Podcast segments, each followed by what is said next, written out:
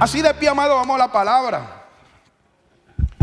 Estos 25 minutitos que me permitan compartir, quisiera que fueran de bendición, 25, 30 minutos.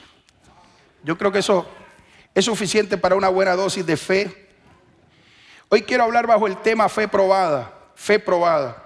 Mientras usted busca Primera de Pedro capítulo 1, versos 3 al 9, quiero saludar a Roberto Ortiz, está invitado por Juan Velázquez. Roberto, donde quiera que estés, la paz de Dios, Dios te bendiga. Invitado por Juan, qué bueno que estés aquí. Espero que seas bendecido en el nombre del Señor. Bueno, hay palabra de Dios, hay palabra de Dios. ¿Cuántos están hambrientos de la palabra?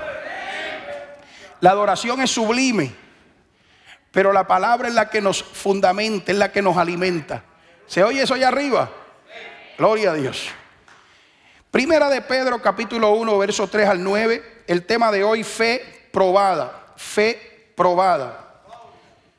Y leemos a la gloria del Padre, a la gloria del Hijo y a la gloria del Espíritu Santo. Amén. Bendito el Dios y Padre de nuestro Señor Jesucristo, que según su grande misericordia nos hizo renacer para una esperanza viva por la resurrección de Jesucristo de los muertos, para una herencia incorruptible incontaminada e inmarcesible. Inmarcesible significa que no se marchita. Reservada en los cielos para vosotros, que sois guardados, mire esto, que sois guardados por el poder de Dios, mediante la fe, para alcanzar la salvación que está preparada para ser manifestada en el tiempo postrero.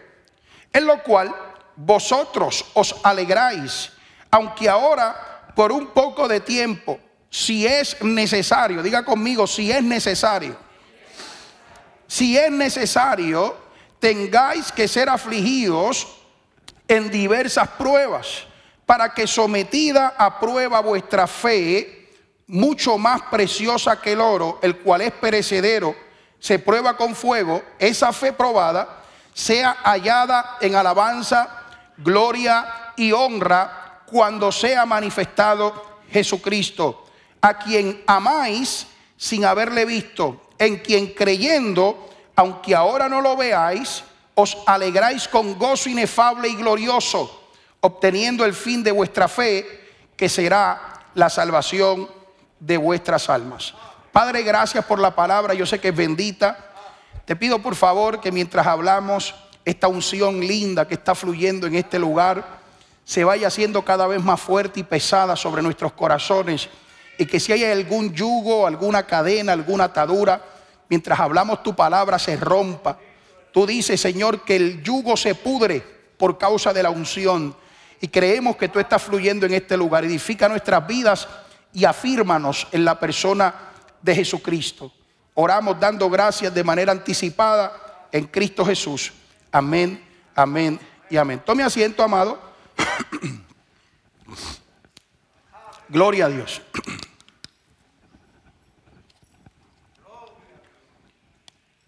Fe probada. Este año ha sido un año difícil. Yo creo que en eso coincidimos, coincidimos todos. Este año ha venido a manifestar, a demostrar quiénes son de quienes no son quiénes están comprometidos de quiénes no, quiénes han sido llamados y quiénes no.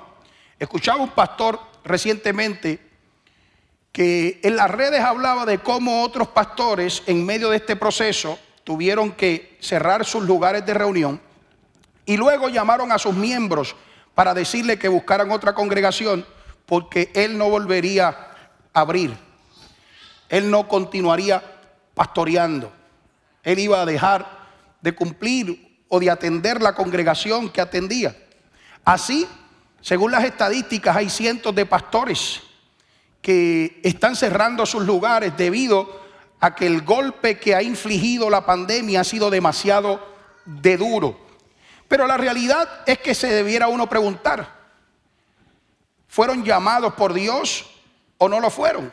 Porque cuando analizamos el perfil de muchas congregaciones, la realidad es que no todos han sido no todos han sido llamados.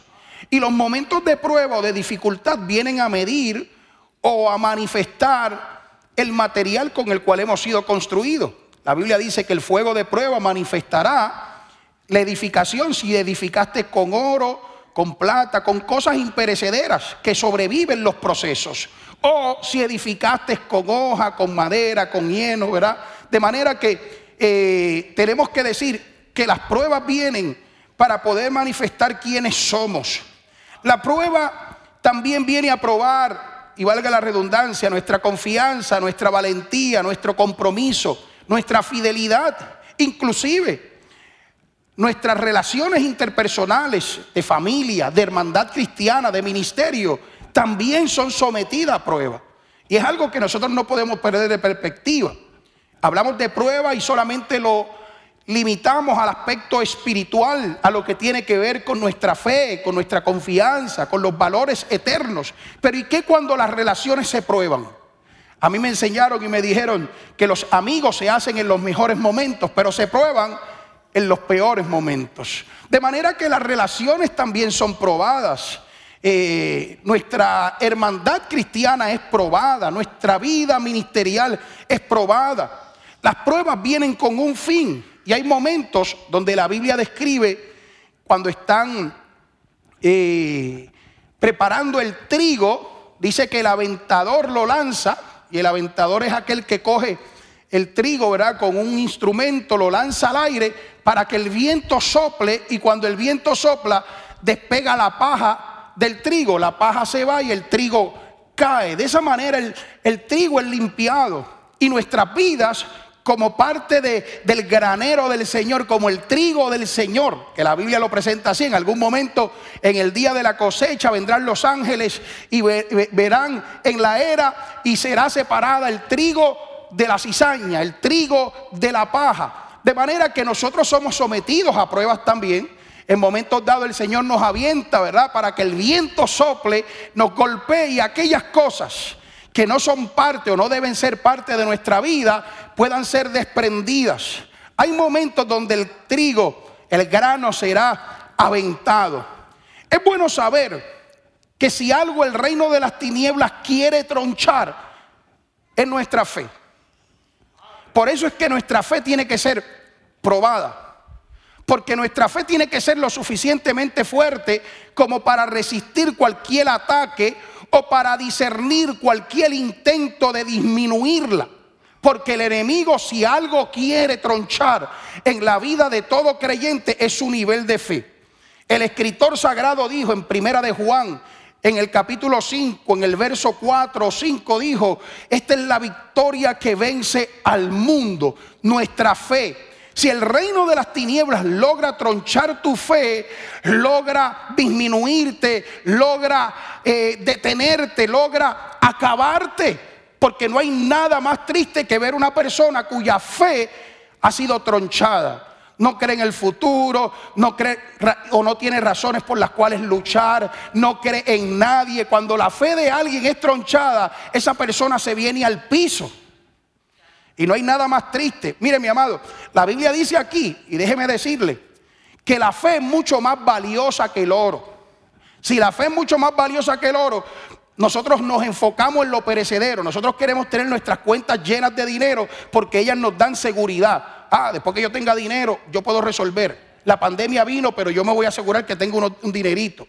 Yo no sé usted, pero cuando empezaron a soplar los vientos de que iba a haber turbulencia social y podían haber algunos asuntos, yo aconsejé a algunos, le comenté lo que yo hice. Yo fui al banco y saqué eh, una cantidad de dinero. Y saca mil o mil quinientos pesos para que los tenga guardados en tu casa. Porque si colapsan los sistemas de ATM, si los bancos se van al piso, puedes tener la cuenta llena.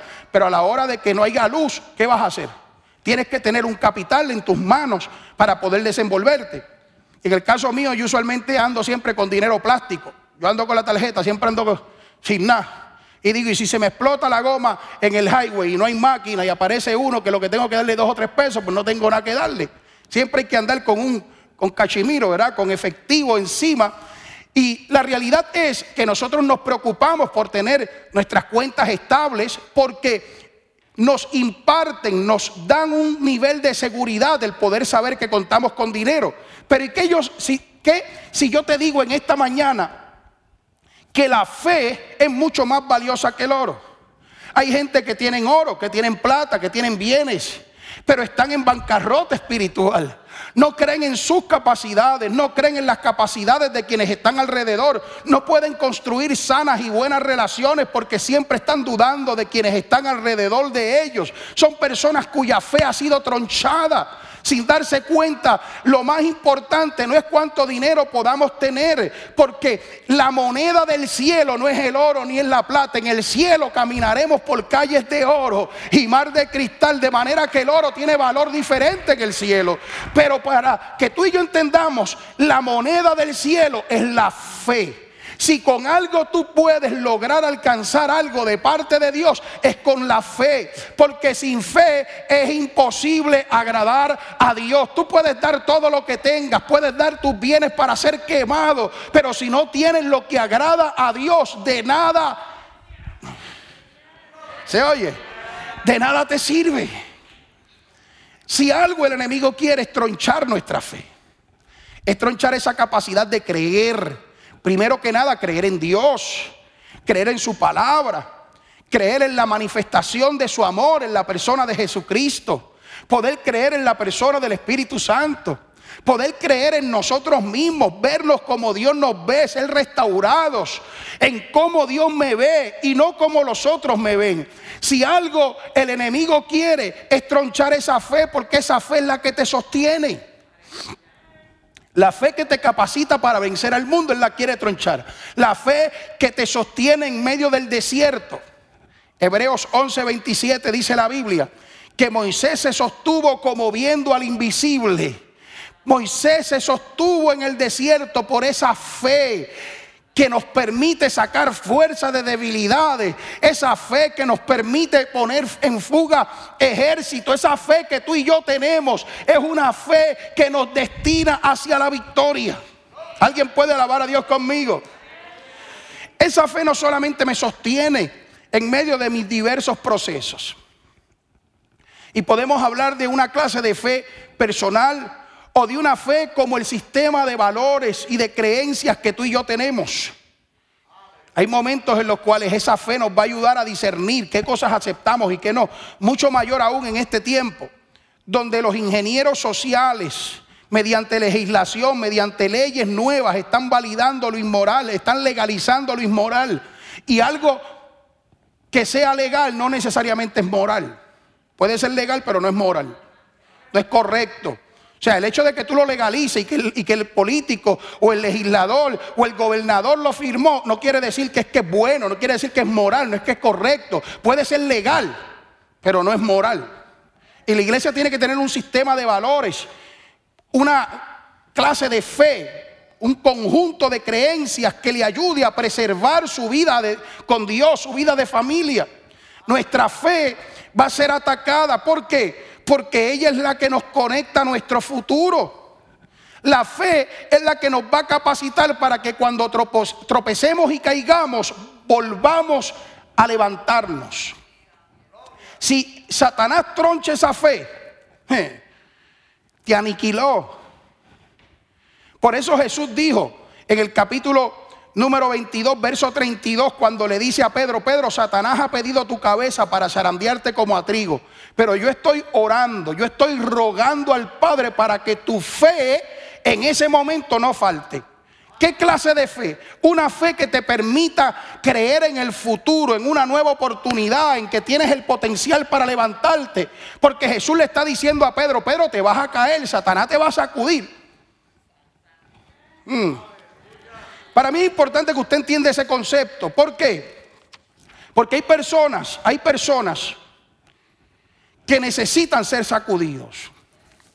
Hay personas que es necesario que pasen el proceso. Por eso Pedro dijo, yo le dije que lo repitiera conmigo, lo subrayara. Pedro dijo que por un poco de tiempo, si es necesario, tengan que ser afligidos con diversas pruebas. Y hay personas para quienes la prueba es necesaria. Para Pedro aquella prueba era necesaria. Porque Pedro era alguien que se creía que él era la última Coca-Cola en el desierto. Él tenía un ego muy inflado. Yo soy Pedro, el gran pescador. Y era algo con lo cual Pedro estaba lidiando y a veces Dios permite que nos demos cuenta de quién realmente somos. Es como alguien, ¿verdad? Usando una ilustración de campo, decía, ¿por qué usted cree que al pavo real le dieron las piernas o las patas que le dieron? Las patas que le dieron. Porque cuando él se cree que es lo más lindo que hay en la granja y abre así todo su plumaje, se mira las piernas y se da cuenta y hace. No todo el mundo está coronado de virtudes. Yo tuve a alguien que me dijo, pastor, imagínese, imagínese esta señora con ojos verdes y pelo lacio. Yo dije, ¿qué me está queriendo decir? ¿Verdad? Dice, Dios permitió que hubieran áreas en mi vida de las cuales yo tenga que trabajarme, porque imagínese yo con, ojos verdes y pelo lacio. No hay quien me soporte, pastor. yo entendí su mensaje, ¿verdad? Nosotros de alguna manera somos sometidos a diferentes experiencias porque Dios tiene que trabajar con nuestro carácter.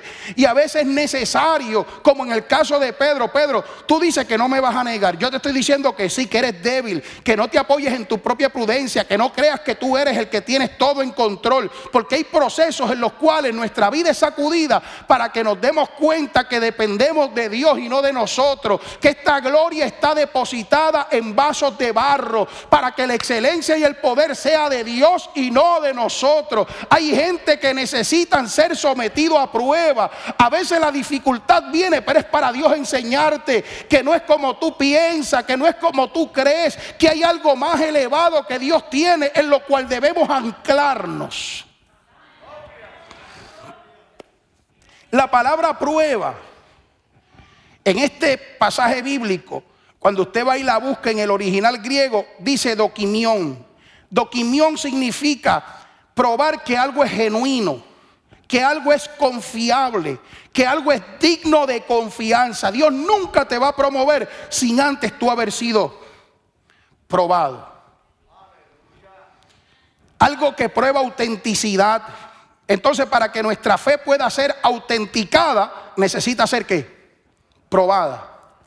De acuerdo yo en Israel, cuando fuimos a Israel, estábamos en Belén y había un muchacho con quien Alexis y Omar hicieron una relación de amistad tremenda. El hombre estaba frente, tenía un negocio frente, un muchacho joven, frente al hotel donde nosotros nos estábamos quedando. Y pues nos estaba vendiendo algunos artículos. Y entre ellos yo quería comprar una carterita de esas que tú te guindas, echas tu wallet ahí, tu teléfono y sigues caminando. Pero como que yo la veía y yo decía, ¿será cuero? Él decía que era leather. Él me dijo, venga, venga que yo voy a probarle que esto es leather. Búsqueme un fueguito, búsqueme un fueguito. Y cogió el fuego y me dijo a mí, prende el lighter y pónselo. Y yo empecé a quemar la cosa aquella. Y me dijo, si es plástico, no sirve. Pero si es leather, si es cuero, no se va a dañar. Pégale el fuego, pégale el fuego, pégale el fuego. Y yo pegándole el fuego ahí, a ver si le bajaba el precio, ¿verdad? Pero resultó que la carterita la tengo en casa. Para este año volvemos a Israel y ya no la tengo que comprar, ahora me la llevo, ¿verdad? Pero aquella carterita pasó la prueba del fuego.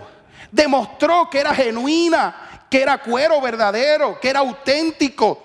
Y la realidad es que tú y yo como creyentes, por más que querramos, vendrán momentos donde Dios querrá autenticar, demostrar que tu fe es una fe genuina, que tú no estás aquí meramente por emoción, por un momento de euforia espiritual, sino que eh, tuviste una verdadera experiencia con Dios, aceptaste a Jesús como tu Señor y Salvador y tú eres un verdadero cristiano, alguien que sirve a Dios no por los panes y por los peces, sino porque amas a aquel a quien todavía no has visto, pero lo amas. Alabado sea Dios. Qué tremendo saber que la palabra prueba es con la intención de demostrar la confiabilidad. Dios te va a probar, como probó a Job, para poder demostrar de que tú eres quien Dios dice que eres. ¿Has considerado a mi siervo Job, a mi siervo Irving, a Janet, a Jeanette, a Richard, a Mary. ¿Has considerado a Francesca, Oscar? ¿Has visto ese hogar? Hay momentos en donde la prueba va a venir para Dios demostrar que tú eres quien Él dice que tú eres. y que tú eres alguien confiable, que tú eres alguien genuino, verdadero, que tú eres auténtico, pero es la prueba, tu fe probada, la que va a demostrar la calidad de creyente que tú y yo somos. Este 2020 ha venido a probar la iglesia. Este 2020 ha venido a probar la vida de muchas personas. Yo tengo que decir triste y lamentablemente que muchos se han colgado.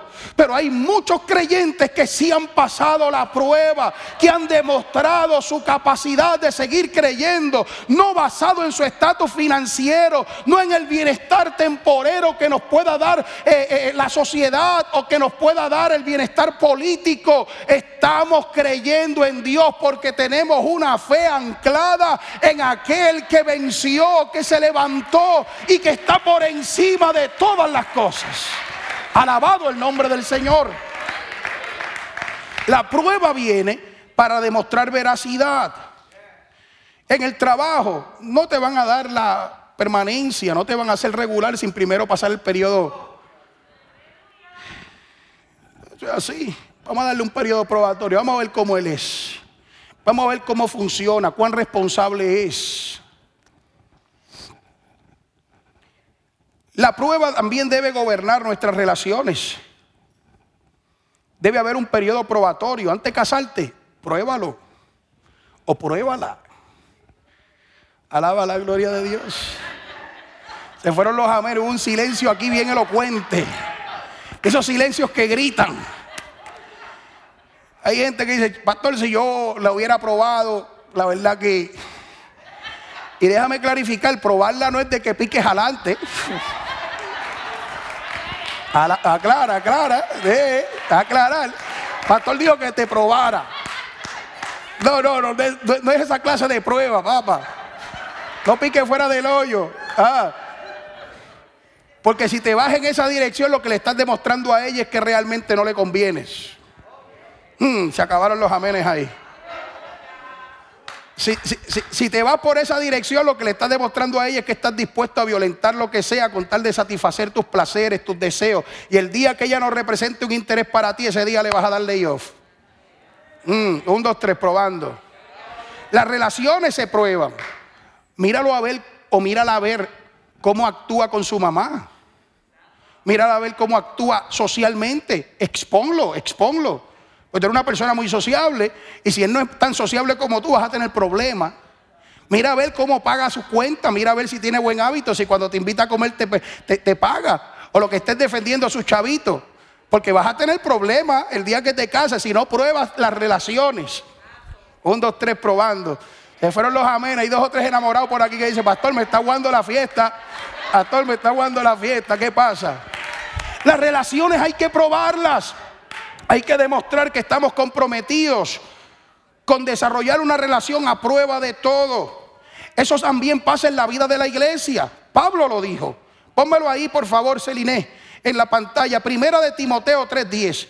Pablo le dice, Pablo le dice a su hijo Timoteo, y es importante tenerlo presente, cuando le está hablando del obispado, cuando le está hablando del ministerio, Pablo utiliza una expresión y me llama la atención porque no solamente a nivel de las relaciones interpersonales debiera practicarse, sino que también habla de los que están en liderato, en este caso el diaconado, y estos también sean sometidos a prueba primero. Y entonces, a veces en la iglesia queremos ejercer liderazgo y la realidad es que tenemos que aprender. Y en esta casa hemos aprendido.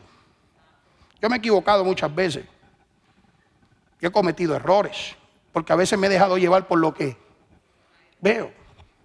Pero la Biblia me dice que debo que someter a la gente a, a prueba primero. A veces los he tenido tocando dos domingos y de momento se me perdieron. Están missing in action, más nunca los vi. Mm.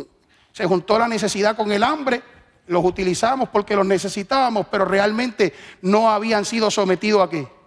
A prueba. El obispo, el supervisor, el pastor, también debe ser sometido a prueba. Aquel que desea obispado, buena cosa desea. Pero el obispo es necesario que sea marido de una sola mujer, que no sea dado al vino, que no sea pendenciero, no pendiente a ganancias deshonestas. O sea, la Biblia nos habla de que las relaciones tienen que ser probadas. De que alguien antes de que pueda ocupar una plaza, una posición, un lugar, debe ser probado. Eso lo practican en tu lugar de trabajo. Nos esmeramos por lucir bien para obtener la plaza. Pero a veces en la vida de la iglesia no nos, no nos percatamos de principios básicos. Y es que nuestra fe será probada, será sometida a pruebas. Si tú quieres crecer en Dios, tienes que ser probado, tienes que demostrar que tienes una fe a prueba. ¿Se oye? No aspires liderato si no desarrollas carácter. No aspires crecer si no das fruto primero. Primero trabaja creciendo. Y fue el tema del año pasado, ¿verdad? Creciendo y avanzando. Al principio del año ese fue el tema. Y trabajamos creciendo en lo invisible. El que quiere crecer en Dios primero tiene que crecer para abajo. En el área donde nadie lo ve. En donde nadie se percata que estás creciendo. Adiós, pero es que no está creciendo. No lo ves que está creciendo, pero él está echando raíces, está creciendo para abajo, en lo invisible, en lo que nadie aparenta apreciar, en lo que nadie se da de cuenta. A veces subestimamos a la gente por lo que vemos, pero no juzgamos basado en lo que no vemos porque no tenemos criterio. Pero la prueba es la que demuestra ¿Cuántas raíces tú tienes? ¿Cuán profundo has echado tus raíces? Es el, huracán, es la tormenta, la que dobla la palma pero no la tumba porque tiene raíces, porque creció primero para abajo antes de crecer para arriba. En el reino de Dios, si quieres tener un liderazgo permanente, un ministerio permanente, una vida de influencia permanente, tienes que aprender a crecer para abajo. Ah, gracias, Francesca. Esa no le gusta a todo el mundo. Crece para abajo, para abajo, pastor, sí, humíllate delante de Dios para que Él te exalte cuando sea tiempo. Tu fe va a ser sometida a prueba. ¿Por qué Dios nos prueba entonces? ¿Qué necesidad tiene Dios de hacerlo? Dios sabe nuestro carácter, Dios sabe quiénes somos. Realmente a Dios no lo va a sorprender tu caída, a Dios no lo va a sorprender tu inconstancia, pero realmente la prueba va a demostrar y autentificar, autenticar tu fe. Se demostrará que tu fe es fe no fingida. Fe no fingida. Cuando Pablo le escribe a Timoteo y le dice, yo sé que en ti hay una fe no fingida, la cual estuvo primero en tu mamá y luego estuvo en y anteriormente estuvo en tu abuela. ¿Se acuerdan que estábamos ahorita hablando de lo que significa estar aquí hoy?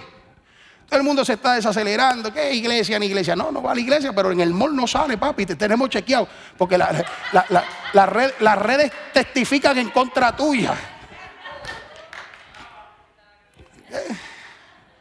Y a la hora de congregarte y alabar a Dios, no, que sí, que me enfermo. Te enferma y en Walmart no te enferma. Y en Home Depot no te enferma, y en el restaurante no te enferma. No te enferma en la iglesia. No, tú lo que tienes es una fe que en vez de ser aprobada está siendo desaprobada. No es auténtica, no es real, no es verdadera. ¿Cuál es tu compromiso? Y déjeme hacer la salvedad para hacer el disclaimer, ¿verdad? Para hacer. Hay gente que por su situación realmente no pueden. Quieren, pero no pueden porque su sistema está comprometido. A los tales, como decía Pablo, ¿verdad? A los tales le damos dispensa y entendemos su situación, pero hay quienes en esta temporada se ha demostrado que tu calidad de fe es de pobre calidad. Gente que justifica sus inconsistencias sobre texto. La fe, la prueba viene a demostrar que la fe no es fingida. La fe es probada, ¿por qué? Porque Dios no te promoverá a nuevos niveles de fe sin primero probarte. La parábola de los talentos nos revela que el amo probó con lo que le dio. A este le voy a dar uno a ver cómo le va. A aquel le voy a dar dos. Yo creo que puede y aquel puede. Cuando vinieron, el que tenía uno, le preguntaron, ¿qué pasó con lo que te dimos? él le dijo, es que tuve miedo y temí. Pues precisamente por eso no te di más. Porque te estaba poniendo a, a prueba. A ver cuán capaz eras de poder multiplicar lo que te había confiado. Dios, antes de ponerte en lo mucho, te va a probar en lo poco. Un, dos, tres, probando. Queremos ejercer mayor influencia, mayor liderazgo. Queremos administrar mayores recursos, pero ¿cómo te administras en lo poco? Cuán fiel tú eres en lo poco. Hay gente que a veces a la hora de sembrar, ¿se acuerdan aquel que le dijo al pastor? Yo se los conté. Pastor le dijo, ven acá, ¿por qué tú no aportas en la iglesia? Le dijo, pastor, es que lo que yo me gano es muy poco. No me da para cumplir con todas mis obligaciones en casa. Es bien difícil el yo poder dar porque sería que usted cree pastor y el pastor le dijo, no, vamos a orar para que Dios te prospere y te bendiga. Eh, nada, vamos a orar por eso. La cuestión fue que fue promovido, creciendo, creciendo. Y el hermano se convirtió en encargado. Y le dice ahora el pastor, fulano, ven acá. Todavía te veo que no contribuyes o no aportas. Y él le dijo, oh, pastor, usted sabe que eso es mucho dinero. Me estoy ganando demasiado de mucho. Y usted cree que debo dar tanto si los demás no dan. Le digo, oh, o sea que ahora el problema es que te ganas demasiado y consideras que es demasiado de mucho lo que te ganas como para aportar. Y el pastor le dijo, no hay problema, déjame hablar con Dios otra vez para que te devuelva a, lo que te ganabas antes, a ver si... No, pero... Porque cuando el corazón no es consono, no importa si tienes mil o tienes diez mil, el que no es fiel en lo poco no lo va a hacer en lo mucho, amado. El que no es fiel en un peso no va a ser fiel con mil pesos. No va a ser fiel con diez mil dólares. O sea, la cuestión no es el dinero, la cuestión es el corazón. El dinero no daña a nadie. El dinero no daña a nadie. El dinero manifiesta lo que ya está dañado. Ah, que si me dan dinero me daño. Embuste, tú estás dañado. Tú lo que necesitas es dinero para demostrarlo. O sea, Tú lo que necesitas es dinero para demostrarlo, porque tú estás dañado hace rato, tu corazón está mal puesto. La Biblia no dice que el dinero es malo. El amor al dinero es la raíz de todos los males. El problema es dónde tú apegas tu corazón. Entonces, nosotros somos probados en todas las áreas de nuestra vida.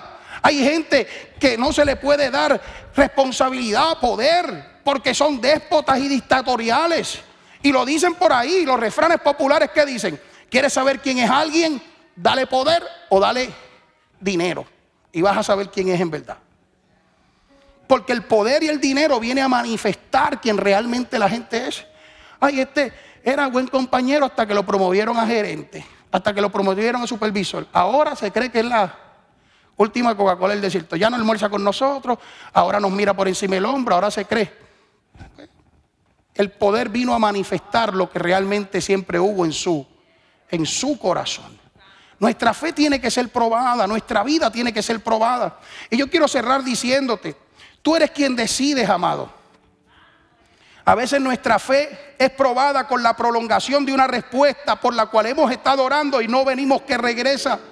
Pero Zacarías nos demostró que a pesar de que Dios no le contestó sobre un hijo siendo joven, él no condicionó su servicio a la respuesta de Dios. Ahora era un viejo y le tocó entrar en el santuario a servir a Dios y él no dijo, yo no voy a servir porque Dios no me ha contestado. No, él dijo, yo voy a seguir honrando a Dios. Y allí en su lugar de servicio, cuando demostró que su fe estaba por encima de que Dios me responda o no me responda, allí Dios le envió al ángel y le dijo, Zacarías, tu oración fue escuchada desde el momento que le hiciste te escuchamos, pero queríamos que te dieras cuenta que la fe va a ser probada para que sea auténtica y no fingida. Nuestra fe será probada, pero tú decides si lo que vives lo volverás a vivir. ¿Qué quiere decir usted con eso, pastor? Que si sales aprobado, cuando tu fe es probada, subirás de nivel. Pero si eres reprobado, hay dos conceptos en la Biblia, aprobado y reprobado. Prueba, la pruebas o la repruebas. si, te la, si la repruebas, te la van a someter otra vez. Dice, ¿por qué no salgo de esta? Porque te están sometiendo a prueba otra vez.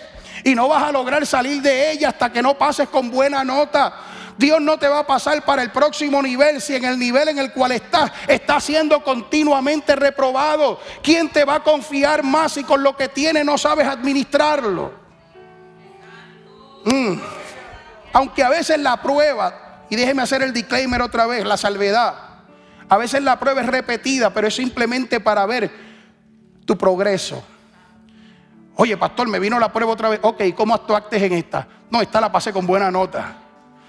Él vino, me faltó el respeto y yo le iba a decir cuatro cosas, pero aleluya. La pasé, pastor, la pasé. La vez anterior le hinché el ojo, pero esta vez en mi mente, en mi mente. Ya, ya estoy teniendo control de, mi, de mis habilidades motoras. O sea, ya, ya tengo una coordinación, ¿verdad? Ya, ya, ya no. La prueba vino, pero era para medir tu progreso, a ver cómo actúas ahora, si has crecido, si has madurado. Dios nos dice que nuestra fe va a ser probada. Y yo quiero terminar diciéndote, tu fe será probada antes de ser aprobada. La fe probada tiene como destino ser promovida. ¿Cómo, pastor? Bueno, pregúntele a Abraham. Él era Abraham antes de la prueba.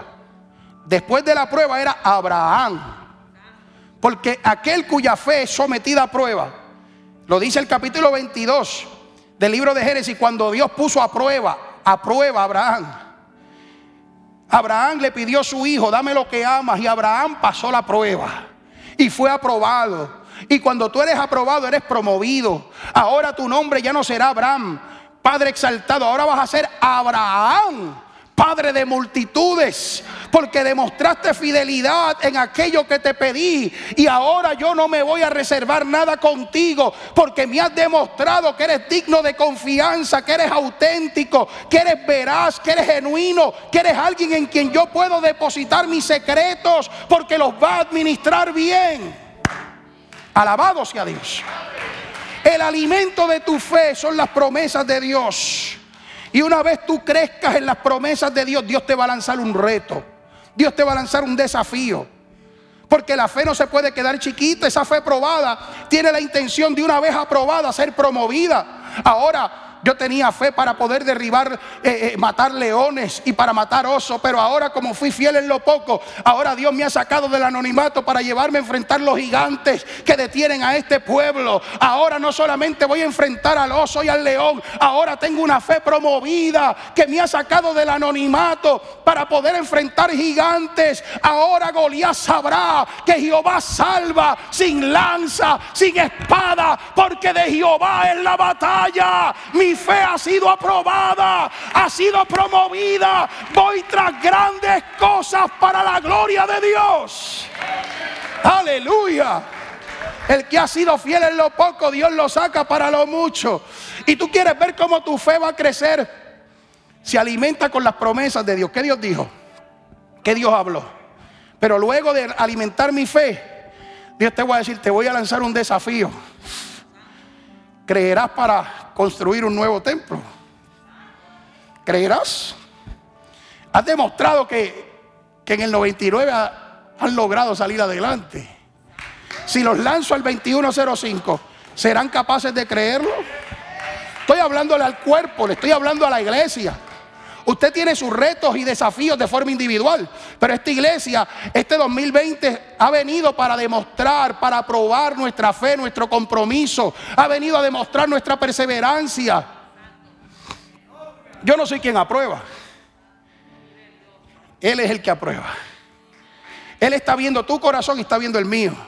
Él está viendo tu actitud y está viendo la mía. David decía, juzgue Jehová entre tú y yo. Juzgue Jehová. No, no, yo no voy a hablar a favor mío ni tú hables a favor tuyo. Que Dios testifique por nosotros. Que Dios hable por nosotros. Esta casa por 11 meses se ha mantenido fiel. Ha sido difícil, pero hemos dado muestra de perseverancia. Hemos dado muestra de fidelidad.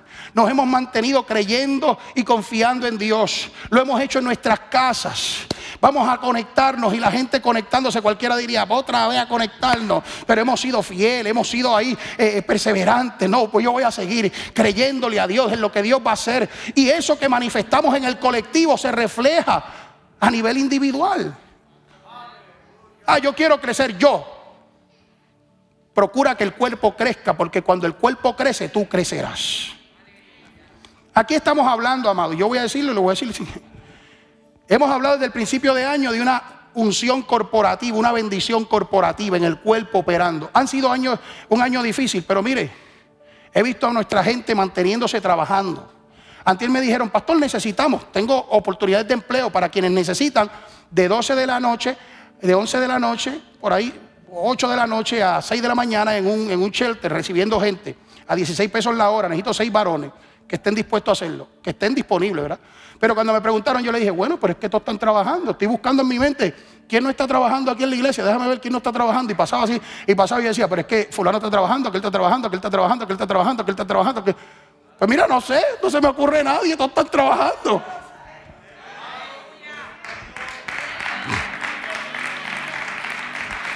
Vamos a ver. Fulana compró casa, que él compró casa, que él compró casa, que él compró casa, que él compró casa, que él compró casa. ¿Han estado comprando casa? No sé. o sea, eh, y, tengo una lista que no sé cómo decirla, a veces se me escapan. A veces digo, ah, verdad que fulano también compró, espérate. Y el otro, ah, no, el otro está en lista, se está cualificando y preparándose para lograrlo. No lo logró en el 2020, pero en el 2021 viene. ¿Cómo? No sé. Ah, ¿se enfermaron? Sí, se enfermaron. Sí, nos hemos enfermado. Hay dos o tres que se han enfermado. Pero gracias a Dios, gracias a Dios, Padre Santo, nombre de Jesús. No voy a decir que toco madera porque yo no soy de eso. Yo, yo creo en Dios. Alaba. Alaba, alaba. Se han enfermado, sí, pero se han levantado. Sí, pero el virus no los ha vencido. Dios ha fortalecido su sistema. No sé cómo, pero Dios le ha dado victoria. A veces me ha asustado, sí, me ha asustado me ha asustado. Gente de 80 años, de 71 años, de 75 años, de 86 años, se me han enfermado y yo digo, Dios mío, por favor. Y Dios nos ha testificado y me ha dicho, no, yo estoy en control. Y los he visto recuperarse, los he visto levantarse, los he visto... Nuestra fe ha sido probada, sí ha sido probada. Hay gente que ha pasado escasez, sí la ha pasado, pero ha visto a Dios. Y cuando tu fe es probada y es hallada en alabanza, en gloria, en honra. Tu destino es que ya no vas a ser Abraham, ahora serás Abraham. Ya no vas a estar exaltado, ahora te voy a ser padre de mucha gente porque tu fidelidad. Hmm. Hoy yo quiero decirle a alguien, no sueltes ahora, porque quién sabe tu fe está siendo probada. Y el escritor dijo, es posible que sea necesario en algunos será necesario que sean afligidos por diversas pruebas. Pero el rey de los pastores, el príncipe de los pastores, el que es fiel, aquel a quien tú amas sin verlo, a quien tú le crees sin haberlo visto, ese va a venir a premiarte. Ese va a venir a recompensarte. Hoy yo quiero decirle a la iglesia, en el nombre del Señor, que el destino de la fe probada y aprobada es que ha de ser promovida. Yo quiero que te levantes en fe en esta hora, ponte de pie conmigo y diga, yo no me voy a rendir, yo no me voy a detener. Dios me llamó yo voy a confiar en la palabra de Dios. Alabado sea Dios. Levanta tus manos y adora el nombre del Señor. Adora el nombre del Señor, adora el nombre del Señor. Aleluya, aleluya, aleluya.